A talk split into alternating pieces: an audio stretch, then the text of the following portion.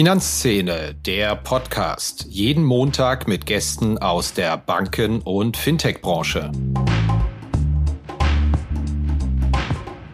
Also zunächst muss man sagen, dass wir uns, was das Bewertungsniveau angeht, dieser Startups natürlich in einem historischen, äh, historisch einmaligen Gelände bewegen. Die Bewertungen sind zum Teil extrem hoch. Jetzt sehen wir auf der Public Market Seite natürlich Entwicklungen, wo die Bewertungen nicht weiter nach oben gehen, sondern wo viele der ja, äh, SaaS-Companies, äh, also Fintechs, die in einem SaaS-Modell arbeiten und börsennotiert sind und schnell wachsen, sich ja halbiert haben im Laufe der letzten Monate. Und wir sehen aber nach wie vor, dass die Bewertungen auf der Frühphasenseite sehr hoch sind. Also irgendwas passt da noch nicht so ganz zusammen.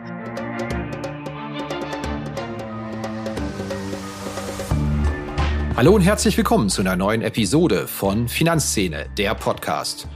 Unser Thema heute ist Commerz Ventures, der VC-Arm der Commerzbank. Ja, und von dem werden Sie an der einen oder anderen Stelle bei uns schon bei Finanzszene gelesen oder im Podcast gehört haben. Denn diese Sparte arbeitet seit ihrer Gründung 2014 überaus erfolgreich. Allein im vierten Quartal haben die Beteiligung der Commerz Ventures 135 Millionen Euro zum Gewinn der Commerzbank beigetragen. Im Q2 letzten Jahres waren es schon mal 100 Millionen Euro. Ist natürlich hochwillkommen für eine Bank, deren Geschäftsmodell unter Druck steht. Und wir dachten einfach, wir wollen mal wissen, was machen die da? Wie kann man eigentlich auf die Idee Jetzt haben Sie gerade einen dritten Fonds aufgelegt mit 300 Millionen Euro Volumen. Wo geht die Reise hin? Haben wir eine Blase bei diversen Bewertungen? Und was sind die großen Trends, in die man investiert? Und natürlich auch, wie ist man überhaupt drauf gekommen, in der Commerzbank so etwas aufzulegen? Wie läuft da die Interaktion zwischen den Beteiligungen? Und auch dem Fonds selbst und der Commerzbank. Dazu begrüßen wir heute Stefan Tirtei. Er ist einer der beiden Managing Partner hinter Commerz Ventures, kommt originär eigentlich nicht aus der Banken und Fintech VC Branche hat sogar im ersten Anlauf gesagt, nee, das mache ich nicht, hat sich aber dann doch überzeugen lassen. Er wird uns auch erklären, warum. Und ich würde einfach sagen, ohne weiteren Verzug steigen wir ein. Hallo Herr Tirtei, herzlich willkommen bei uns im Podcast. Hallo Herr Kirchner, schön, dass ich dabei sein darf ja, es ist nicht ganz einfach in derart bewegten Zeiten über so etwas Profanes wie Venture Capital Investments zu reden. Wie schaut's denn bei Ihnen im Arbeitsalltag aus? Gibt's da auch einen Austausch drüber, Aktionen, was so die politische Gesamtlage in der Ukraine angeht? Oder ist das im Moment Business as usual, vielleicht weil man auch ein bisschen Normalität spielen muss in diesen bewegten Zeiten? Also das ist natürlich bei uns, äh, wie wahrscheinlich überall, äh, ein ganz wichtiges Thema. Wir sprechen jeden Morgen als Team und da wird zurzeit in allererster Linie über genau die Ukraine gesprochen. Und äh, auch äh, ja, beruflich beschäftigt uns das Thema, da wir schon eine Reihe von Unternehmen finanziert haben, wo viele russische Mitarbeiter, aber auch ukrainische Mitarbeiter arbeiten und zum Teil auch Lieferanten und Kunden aus, aus dieser Region kommen. Insofern sind wir sowohl persönlich, emotional betroffen, aber auch beruflich, ja. Das wissen wir ja alle, es verblasst natürlich äh, sehr viel gegenüber dem menschlichen Leid, aber drüber reden müssen wir dennoch. Die Aktienmärkte preisen ja schon einen ziemlich heftigen ökonomischen Schock ein. Ist da auch schon im VC-Umfeld etwas zu spüren, erste Zurückhaltung oder ist da noch alles wie immer im Moment? Also wir haben ja bereits im äh, Dezember eine erste starke Marktkorrektur gesehen und äh, die gegenwärtigen Ereignisse sind natürlich auch nicht ohne Einfluss auf uns. Allerdings reagieren unsere Märkte immer mit einem größeren Zeitverzug ähm, auf solche Ereignisse. Ähm, Im Dezember war es so, dass insbesondere Late-Stage-Companies, also Unternehmen, die kurz vor einem IPO stehen oder vielleicht noch ein oder zwei Jahre davon entfernt sind, am meisten betroffen waren, was die Bewertung angeht. Und Frühphasenunternehmen ähm, die ähm, deutlich weiter von einem IPO entfernt sind, entsprechend weniger betroffen waren. Da ging ehrlich gesagt seit Dezember die Party ähm, weiter. Ja, es, da werden bisher weiter hohe Bewertungen bezahlt. Inwieweit jetzt die jüngsten Ereignisse darauf einen Einfluss nehmen werden, das können wir noch nicht abschätzen. Jetzt lassen Sie uns mal einen kleinen Bogen zur Gründungsgeschichte, auch wenn es ein relativ harter Cut ist, zu Commerz Ventures ziehen. Wir hatten hier vor ein paar Wochen den Ex-Commerzbank-Chef Martin Blessing zu Gast. Der hat uns schon ein bisschen was erzählt zur Gründungsgeschichte. 2014 war das, glaube ich. Es ist ja doch eher ungewöhnlich, dass eine deutsche Bank auch mal als umfassender Venture Capital Investor tätig wird. Vielleicht können Sie uns einfach mal ein bisschen erzählen, wie das alles entstanden ist mit dem damals ersten Fonds, den die Commerzbank aufgelegt hat. Ja, ohne den Herrn Blessing säßen wir beide jetzt wahrscheinlich nicht hier. In der Tat ist es so, dass ich im November 2013 angesprochen wurde auf die geplanten ja, Corporate VC-Aktivitäten der Commerzbank und erstmal abgesagt habe. Genau wie auch mein heutiger Partner, der Patrick Meisberger. Äh, wir haben beide erstmal mit Ablehnung reagiert und ich kann Ihnen auch erklären, erklären, warum. Weil nämlich die Reputation von Corporate VCs in der VC-Welt eine relativ schlechte ist. Äh, warum ist das so? Äh, den Corporate VCs haftet in der Regel der Makel an, dass ihnen nachgesagt wird, dass sie zwischen finanziellen Interessen und strategischen Interessen hin und her schwanken und damit unsichere Kantonisten sind. Und das war auch unsere Perzeption. Und wir lernten aber dann in den weiteren Gesprächen, dass die Commerzbank das verstanden hatte und ein Setup gewählt hatte, der genau diese Bedenken adressierte. Und so sind wir dann doch noch ins, ins Geschäft äh, gekommen. Ist denn da der Zeitpunkt für den späteren Erfolg auch wichtig gewesen? Also glaube, wenn es dann letztendlich 2015 so richtig losging, liegt ja so der Verdacht nahe, dass man wenig falsch machen konnte. So right time, right place mäßig mit Fintech-Investments ist vielleicht so ähnlich wie am Aktienmarkt, wo auch, wenn man den richtigen Zeitpunkt erwischt, mit dem man loslegt, eigentlich fast egal ist, was man kauft. Nach fünf Jahren steht es dann doppelt oder dreifach so hoch. Ist das hier ähnlich gewesen oder ist das ein zu harsches Urteil gegenüber den Investments, die man damals tätigen konnte? Also das, das Timing hat schon eine große Rolle gespielt, muss man in aller Ehrlichkeit sagen. Wir haben sicherlich den perfekten Zeitpunkt, gewählt, um mit Commerz Ventures zu starten. Ich denke aber auch, dass wir eine gute Entscheidung getroffen haben. Ähm, und ähm, man sagt ja auch so schön, Glück ist, was passiert, wenn Vorbereitung auf Gelegenheit trifft. Und sowohl der Patrick Meisberger wie auch ich, wir waren ja keine Neulinge in der Branche. Ja, wir waren, hatten beide mehr als zehn Jahre Erfahrung im Bereich Venture Capital und konnten also auch die Gelegenheiten ergreifen, die sich da uns boten zu dem Zeitpunkt. Aber ja, Glück spielte sicherlich eine große Rolle. Und wenn man sich die Asset-Klasse Venture Capital insgesamt betrachtet, dann waren natürlich die letzten sechs, sieben Jahre ähm, ja außergewöhnlich, was die Renditen dieser erste Klasse betrifft. Das trifft dann natürlich auch auf uns zu. Funktional sieht es aber so aus, die Commerzbank gibt nur das Geld, der Fonds läuft aber separat, zumindest die, die damals auch aufgelegt worden sind. Ist das technisch richtig erklärt? Vielleicht können Sie uns kurz die Funktionsweise mal erläutern, weil ich glaube, die, die Öffentlichkeit kriegt ja nur mit, die Commerzbank investiert da was. Wie das genaue Setup aussieht, erschließt sich aber den wenigsten. Ja, es ist eine Fondsstruktur, eine deutsche GmbH und Co. KG Struktur, die zu 99 Prozent von der Commerzbank finanziert wird, zu einem Prozent von uns, den äh, handelnden Akteuren innerhalb der Commerz Ventures. Dazu gibt es eine, eine Managementgesellschaft, das ist die COV Management GmbH, die sozusagen das tägliche Geschäft betreut. Ähm, und die gehört tatsächlich nicht der Commerzbank, sondern uns. Das heißt, wir sind hier unternehmerisch unterwegs und sind quasi Asset Manager, die im Auftrag der Commerzbank Geld an die Arbeit bringen. Dafür gibt es eine Management-Fee und auch eine äh, Beteiligung an dem jeweiligen Erfolg, den wir hier erwirtschaften.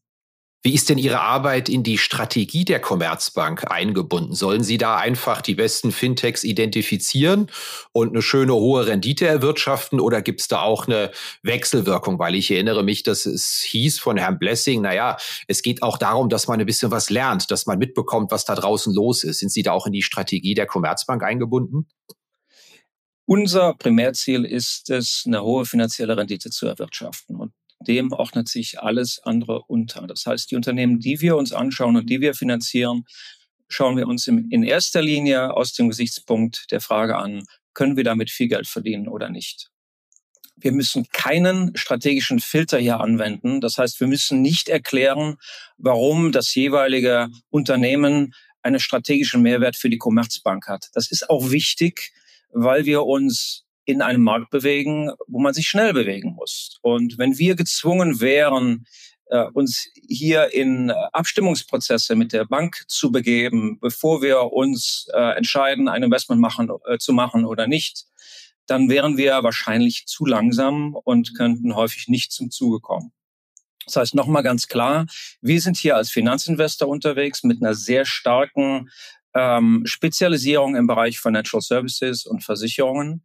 Und äh, der äh, ja, Wertaustausch zwischen uns und der Bank äh, passiert auf der Ebene, dass wir natürlich eine Reihe von Unternehmen vorstellen, erklären auf Executive-Ebene und natürlich auch im Rahmen unserer Commercial Due Diligence versuchen, ja, mit den Kollegen in der Bank äh, zu sprechen und zu verstehen, ob die Probleme, die uns von den Startups häufig ähm, skizziert werden, in der Realität auch tatsächlich so existieren.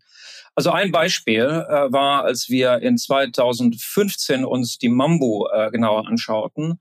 Das Unternehmen baut ein cloud-basiertes Kernbankensystem. Da haben wir uns natürlich mit den Kollegen in der Bank ausgetauscht und gefragt, wie funktioniert der Markt denn heute? Wer sind die Anbieter? Wo sind die Probleme mit der Art und Weise, wie diese Produkte heute gebaut werden? Und umgekehrt hat natürlich die Bank über uns von diesem Anbieter erfahren und damit hoffentlich auch, ja, was gelernt. Ja, mit Mambo beschäftigen wir uns bei Finanzszene auch schon länger, ist aber auch ein eher clandestines Unternehmen, legen, glaube ich, nicht allzu viel Wert auf ja, den Marketingauftritt nach außen, sondern arbeiten offenbar lieber an Kernprodukten. Das klingt ja an sich erstmal positiv letztendlich. Sie sind da auch noch investiert, glaube ich, ja? Wir sind da nach wie vor investiert und ich bin da auch Observer im, im Board nach wie vor und äh, engagieren uns da weiter kräftig, ja. Und der Hype ist berechtigt. Ich glaube, das ist ja ja, zum Thema Clandestin würde ich sagen, dass Mambo in der Tat ähm, die ersten Jahre äh, durch ja, eingehende Nachfrage so viel zu tun hatte, dass die Notwendigkeit, groß Marketing zu betreiben, in den frühen Jahren nicht zu gegeben war. Wenn Sie ähm, das aber im Laufe der Zeit verfolgen, dann passiert da immer mehr und die Marketingbudgets sind mit mittlerweile auch ja, ganz erheblich. Was sagen Sie denn zur These, die ja einige Protagonisten der Fintech-Branche äußern? Ich glaube, das war auch insbesondere mal aus dem Finlieb-Reich zu hören. Also alles, was gegründet werden kann, ist jetzt eigentlich gegründet. Allzu viel Raum gibt's da nicht mehr. Stimmen Sie dem zu oder sehen Sie das kritischer? Äh, ich würde sagen, sowohl als auch. Also wir äh, identifizieren immer wieder komplett neue Bereiche, von denen wir glauben, da ist noch viel zu machen. Also beispielsweise das Thema Climate Fintech, ja, die Überlappung von Financial Services und, und Klimathemen. Oder aber auch äh, das Thema DeFi, das heißt der Einsatz von, von Web3-Technologien im Bereich äh, Finanzen. Äh, auf der anderen Seite sieht man natürlich auch eine ganze Reihe von ja, inkrementellen Geschäftsmodellen, wo wir sagen, da ist der, ja, der, der Grad der Neuheit ähm, jetzt nicht, nicht revolutionär. Das gab es aber vor fünf, sechs Jahren auch schon. Also wir sind guten Mutes, dass es für uns hier die nächsten äh, zehn Jahre und auch vielleicht noch länger äh, noch viel zu tun gibt und viele tolle Unternehmen zu entdecken gibt. Äh, und sind ja auch geografisch sehr breit aufgestellt und schauen nicht nur in, in Deutschland oder Westeuropa, sondern eben auch nach Israel, USA und äh, in jüngster Zeit auch in Richtung Afrika. Es gibt ja die Theorie, dass viel zu viel Geld für viel zu wenige Start-ups vagabundiert im auch deutschen Markt. Stimmen Sie dem zu oder ist das eine zu kritische Betrachtung? Also zunächst muss man sagen, dass wir uns, was das Bewertungsniveau angeht, dieser Startups natürlich in einem ja, historischen, äh, historisch einmaligen Gelände bewegen. Die Bewertungen sind zum Teil extrem hoch und die nächsten Jahre werden zeigen, ob die Bewertungen zu hoch waren. Äh, denn letztlich müssten ja eigentlich Frühphasenbewertungen auch geankert sein in den Bewertungen, die letztlich dann äh, zum Exit-Zeitpunkt äh, zu erzielen sind. Und das ist in aller Regel entweder ein sogenannter Trade Sale oder aber auch ein IPO. Ja, jetzt sehen wir auf der Public Market Seite natürlich eine Entwicklung, Entwicklung, wo die Bewertungen nicht weiter nach oben gehen, sondern wo viele der ja, äh, SaaS-Companies, äh, also Fintechs, die in einem SaaS-Modell arbeiten und börsennotiert sind und schnell wachsen, sich ja halbiert haben im Laufe der letzten Monate. Und wir sehen aber nach wie vor, dass die Bewertungen auf der Frühphasenseite sehr hoch sind. Also irgendwas passt da noch nicht so ganz zusammen. Was meinen Sie denn? Wie ist das zu erklären? Warum hat es da eine Entkopplung gegeben und welche Seite liegt richtig? Meine Einschätzung ist folgende. Ja, zum einen glaube ich, dass der Markt sich neu sortiert und dass wir uns zurzeit in einer Übergangsperiode find, äh, befinden, in dem sich ja ein neues Preisniveau ausbildet. Das ist die eine äh, Erklärungsvariante, äh, warum die äh, Bewertungskorrektur noch nicht in den Frühphasen angekommen ist. Die andere Erklärung ähm, ist, dass natürlich unheimlich viele Venture Capital Fonds auch viel Geld eingesammelt haben und dafür auch von ihren Investoren äh, quartällig eine Management-Fee ziehen. Und das heißt, unseren Wettbewerbern brennt das Geld auch in der Tasche und das Geld muss an die Arbeit gebracht werden. Und das führt natürlich ja unter Umständen auch schon mal zu äh, Investments, äh, die man vielleicht ähm, so vor sechs, sieben Jahren als schwierig empfunden hätte.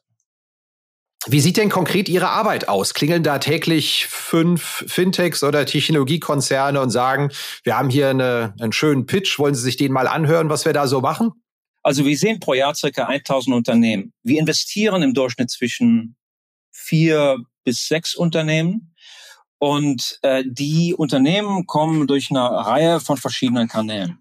Wenn wir sie mal sortieren in der Wahrscheinlichkeit, dass wir auch dann am Ende investieren, dann sind sicherlich ähm, ja, Unternehmen, die uns aus, aus unserem Netzwerk oder von anderen Investoren vorgestellt werden, stehen an erster Stelle. Ja. Ähm, direkt gefolgt von Unternehmen, die wir direkt ansprechen. Und erst zu allerletzt sind es Unternehmen, die sozusagen uns ansprechen ähm, und sagen, mal, ich bin Unternehmer, ich mache Folgendes und ähm, wir, wir suchen Finanzierung. Das ist, glaube ich, bei uns nicht anders als bei allen anderen VCs auch letztlich sind wir auf der Suche nach Signal oder Filter, ja. Und wenn mich ein Unternehmer anspricht und sagt, Stefan, hör mal, wir kennen uns jetzt seit fünf Jahren. Ich kenne einen anderen Unternehmer. Ich weiß, was ihr für Investments macht. Ich weiß, was der für ein Geschäft macht. Ihr zwei solltet euch mal unterhalten. Dann höre ich natürlich hin. Äh, Gleiches gilt für andere Investoren, die ich zum Teil seit vielen Jahren kenne. Ähm, wenn mir ja, äh, äh, ein, ein Kollege von Viola Ventures in Israel sagt, Hammer, wir machen hier gerade ein Investment. Wir glauben, dass eure spezifische Erfahrung, sagen wir, im Bereich Core Banking hier relevant ist. Wollt ihr euch das mit uns gemeinsam anschauen? Dann höre ich auch hin. Also das illustriert so ein bisschen, wie wir arbeiten, wie wir die Investments finden, aber auch ja die äh, die Parameter im Sinne von wie viel wie viele Unternehmen sehen wir und wie wenige finanzieren wir letztlich. Denn ähm, was wir machen, ist ein sehr, ja, die Engländer würden sagen, hit-driven Business. Ja, es ist ein bisschen wie in der Mu Musikbranche. Einige wenige Unternehmen sind in der Regel verantwortlich für die ja, Performance eines ganzen Fonds. Und ähm, das heißt, wir können uns nicht mit ähm, Investments ähm, zufrieden geben, wo wir im besten Fall unser Geld verdoppeln oder dreifachen, sondern im Idealfall steht da am Ende ja ein Faktor 10 oder mehr. Ich glaube, die, die drei Hits, die Sie früh hatten, waren, wenn ich es richtig im Kopf habe, Mambu, Bought by Many und Marketa, den Payment-Konzern. Ist das ungefähr treffend wiedergegeben? Und Itoro darf man, glaube ich, auch noch hinzufügen. Okay, der, der, wenn es aus den vier kommt, können Sie vielleicht zu Marketa, über die hatten wir auch immer wieder berichtet mal, was ja ein Riesenerfolg war, letztes Jahr an die Börse gegangen, da haben Sie sich, glaube ich, schon daraus verabschiedet, können also, glaube ich, frei drüber reden. Können Sie uns da mal kurz sagen, was die eigentlich genau machen? Marketa ist ein sogenannter Card Issuing Processor und versetzt Unternehmen in die Lage, Kreditkartenprogramme sehr effizient und kostengünstig und vor allen, Dingen auch schnell aufzulegen und äh, zu betreuen. Ähm, in der Vergangenheit konnte man sowas auch schon machen, aber es war sehr aufwendig, sehr teuer und es dauerte sehr lange und war damit eigentlich nur großen Unternehmen zugänglich. Also eine IKEA oder eine Lufthansa konnte diesen Auf Aufwand treiben, aber ein kleines Startup wäre dazu nicht in der Lage gewesen.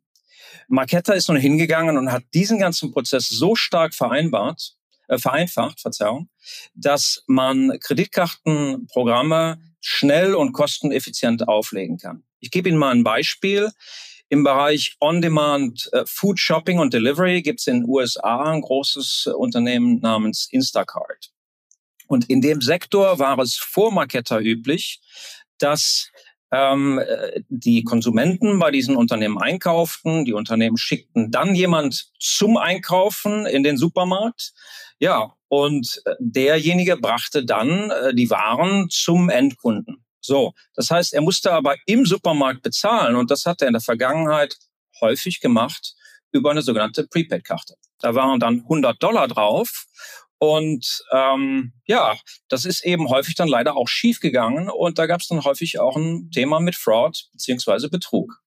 Ja, Marketta ist dann hingegangen und hat diese Unternehmen in die Lage versetzt, das Ganze so zu automatisieren, dass dieser Shopper in Anführungszeichen eine Instacart gebrandete Karte bekam. Da war erstmal nichts drauf, genau bis zu dem Moment, wo der in den Laden kommt.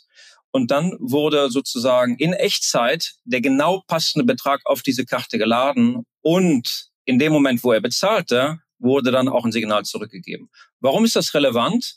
Weil ich zum einen ähm, sehr genau kontrollieren kann, wer wann wo wie bezahlen kann ich merke aber auch, wann er bezahlt hat und kann entsprechend wieder ein Signal zurück. So, das war jetzt eine relativ lange und komplizierte ähm, äh, Erklärung, aber in der Vergangenheit wäre sowas unmöglich gewesen. Ja. Gleich würde ich vielleicht gerne etwas über das Thema verändertes Pitchverhalten von VCs erfahren. Vorher würde ich Ihnen aber auch gerne eine kleine Blitzrunde präsentieren. Ich stelle Ihnen kurze, spontane Fragen. Sie geben spontane Antworten. Haben Sie Zeit und Lust? Jo, legen wir los. Cash oder Kartenzahlung? Karten iPhone oder Android? iPhone. Ich war mal im Board einer Mobile Security Company und habe da so ein bisschen Insights bekommen, ja, wie denn so die Attacken äh, verhältnismäßig aussehen im Bereich Android zu iPhone. Und ähm, das ist zwar schon einige Jahre her, aber das war doch ziemlich erschreckend, wie Android-lastig da die Bedrohungslage war. Berlin oder Frankfurt? Sowohl als auch. Office oder Homeoffice? Homeoffice. Und das schon seit vielen Jahren. Ja, vielleicht mal zum Thema Homeoffice. Homeoffice auf jeden Fall. Ich war lange sozusagen Stadthalter für den englischen Fonds in München und äh, äh, für mich war tatsächlich die Covid-Zeit äh, eine Vereinfachung, weil ich plötzlich nicht mehr der Einzige war, der bei den Meetings alleine oben auf dem Bildschirm an der Wand hing, sondern meine Kollegen saßen plötzlich auch vor dem Bildschirm. Raschelnde Zeitung oder E-Paper? E-Paper. Twitter oder LinkedIn? ganz klar LinkedIn. Und zwar ist mein Eindruck, dass der LinkedIn Content Filter oder Suggestionsmechanismus immer besser wird. Twitter habe ich letztlich dann doch immer als ein Zeitgrab empfunden. Fintech-Bewertung, Blase oder keine Blase? Teils, teils, wird sich zeigen. Deutsche Banken unterbewertet oder fair bewertet an der Börse? Da bin ich überhaupt kein Fachmann. Ich bin ja kein Banker, ich bin Investor. Das sollen andere entscheiden. Krypto, Hype oder Megatrend? Krypto ist ein Megatrend, wird das auch bleiben, bis sich allerdings herausstellt, wie das langfristig einzusortieren ist, werden noch einige Jahre vergehen. Das ganze System befindet sich gerade in einem, in einem Einschwingungsvorgang, jetzt spricht der Ingenieur, ähm, mit hohen Ausschlägen nach oben und unten. Und bis sich das beruhigt, das wird noch eine Weile dauern. App oder Filiale? App. Bei Pitches lieber persönlich oder reicht auch Zoom? Äh, es reicht auch Zoom. Wir haben ähm, zu Beginn der Corona-Zeit lange diskutiert, ähm, ob wir uns auch trauen zu investieren in Teams, die wir nie persönlich kennengelernt haben. Ähm, drei Monate später war das keine Diskussion mehr. Wir haben es einfach gemacht, wie der Rest der Branche auch.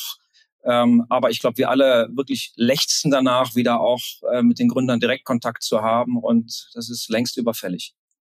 Prima, Blitzrunde ist damit beendet. War schön, dass Sie noch ein paar erklärende Einschübe hinterher geliefert haben, die, die Ihr Denken ein wenig illustrieren. Ich würde gerne beim letzten Thema bleiben. Hat sich über die Jahre, wenn Sie sagen 2014, 15 geht's, ging's mit Commerzbank Ventures los. Sie waren ja vorher schon in der VC-Finanzierung in ganz anderen Segmenten unterwegs gewesen. Aber hat sich da seit 2014, 2015 etwas verändert, worauf Sie selbst achten bei Präsentationen? Kampagnen, Pitches und hat sich da möglicherweise auch was verändert, wie sich Fintechs präsentieren Ihnen gegenüber? Also was sich in dem Prozess natürlich stark verändert hat, ist die Geschwindigkeit. Äh, also man kann sich nicht vorstellen, wie hoch der Wettbewerb zwischen Investoren geworden ist um die besten Startups im Bereich Fintech. Ähm, als wir uns äh, Marketta anschauten, da hatten wir ja einen Prozess, der dauerte drei Monate vom ersten Meeting bis zum Abschluss. Und das war damals schon ein zügiger Prozess. Ähm, heute ist es so, dass zwischen äh, einem ersten Treffen und dem Abgeben eines sogenannten Termsheets, also einer nicht verbindlichen Absichtserklärung zu, zu investieren, vergehen teilweise Tage oder nur wenige Wochen. Das heißt eine unheimliche Komprimierung der Prozesse. Das führt natürlich dazu, dass auch die Dynamik innerhalb der Prozesse und das Miteinander, äh, ja, und die Interaktion zwischen Gründern und Investoren eine andere geworden ist, wo sich die Investoren heute viel mehr verkaufen müssen im Sinne von, warum ich und nicht der andere Investor als vielleicht noch vor fünf oder sechs Jahren. Also die Balance of Power ja, innerhalb dieses Prozesses hat sich stark zu, zu, zugunsten der Gründer verschoben.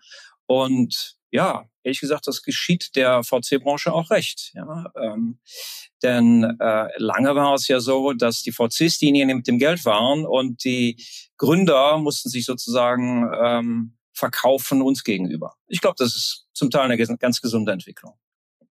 Was das Thema Verkaufen angeht, ich habe mich vorher beruflich einige Jahre eher mit dem Asset Management in Deutschland auseinandergesetzt und da hatte ich manchmal den Eindruck, es sind vor allen Dingen die Verkäufer und Präsentierer, die das Geld einsammeln, wo sich die Leute wohlfühlen, anzulegen, ganz unabhängig von der Performance und so mancher überzeugende Manager oder überzeugende Managerin, die die Benchmark regelmäßig schlägt, aber nur mal keine Rampensau ist, keinen Saal einfangen kann, die sammelt eher weniger Geld ein. Besteht die Gefahr im Venture Capital Fintech Bereich genauso, dass die Verkäufer da erfolgreich sind, unabhängig von den operativen Chancen oder lässt man sich da nicht austricksen von der Präsentation?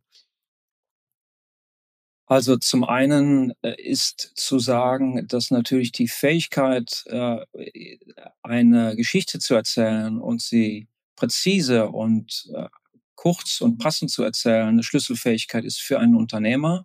Denn nach der ersten Finanzierungsrunde ist vor der zweiten Finanzierungsrunde. Das heißt, wenn ich einen Unternehmer kennenlerne, der das wirklich überhaupt nicht kann oder schlecht macht, dann muss ich mir überlegen, wird der in der nächsten Runde in der, in der Lage sein, von anderen Investoren, die vielleicht noch kritischer sind, als ich das bin, das Geld einzusammeln. Insofern ist es schon so, dass äh, Unternehmer, die das nicht verstehen, einen deutlichen Nachteil haben.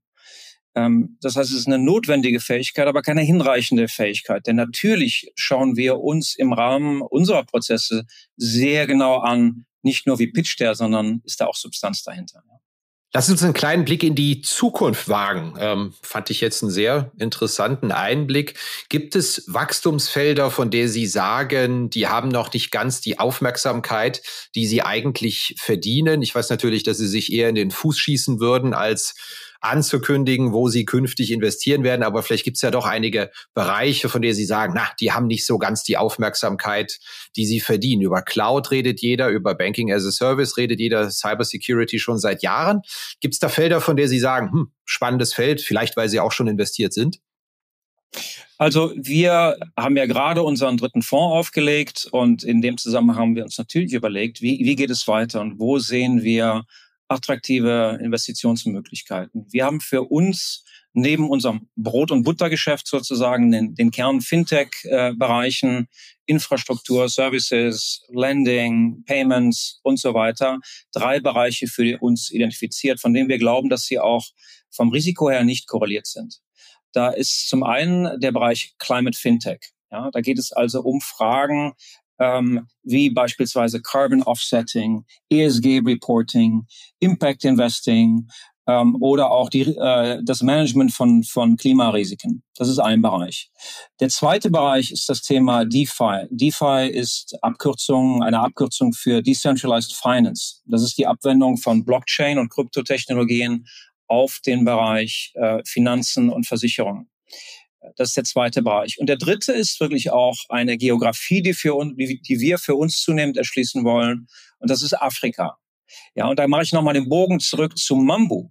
Ja, als wir Mambu kennenlernten, war Mambu ein Unternehmen, was insbesondere in Emerging Markets, Afrika, ja, Bangladesch, Lateinamerika Kunden hatte und dort in aller Regel Microfinance-Organisationen, äh, also eine Grameen Bank beispielsweise, und diese ja, Länder ähm, in die Verlage versetzt hat, äh, Darlehen auszugeben. Und hat diese Technologie dann zurückgebracht in, den, in die äh, Developed Markets, also nach Westeuropa und USA, und hat sie zunächst an sogenannte Alternative Länder verkauft, beispielsweise eine Oak North, und verkauft sie heute an Tier-One-Banken wie eine Bank Ita und andere. Also schönes Beispiel dafür, wie auch äh, Emerging Markets äh, ja uns sozusagen äh, vormachen können, wie es denn besser geht, als wir das hier traditionellerweise machen. Also kurzum, Afrika ist für uns ein sehr spannendes Thema, wo gerade enorm viel passiert. Sehr junge Bevölkerung, sehr unternehmerisch, sehr mobil. Und da haben wir uns schon investiert und wollen uns äh, äh, engagiert und wollen uns auch noch mehr äh, engagieren. Nun müsste ich Ihnen eigentlich die letzte Frage stellen und die lautet, welches ist denn eigentlich die letzte Frage, die Sie immer den Unternehmern stellen, die sich Ihnen präsentieren? Vielleicht auch, damit Sie sich ein klein wenig vorbereiten können. Äh, also eine Schlüsselfähigkeit neben Resilienz, die wir bei Unternehmern suchen, ist natürlich auch die Fähigkeit, sich selbst zu reflektieren und zuzuhören.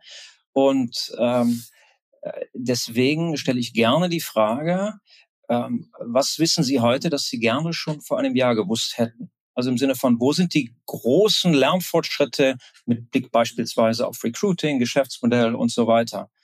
Und das ist eine Frage, die lädt zum Innehalten ein und zum Reflektieren und ja, ist häufig sehr, ja, sehr interessant, die Antworten dazu hören. Ja. Das war's wieder mit dieser Episode von Finanzszene, der Podcast. Wir sagen danke fürs Zuhören, freuen uns über Ihr Feedback unter redaktion.finanz-szene.de.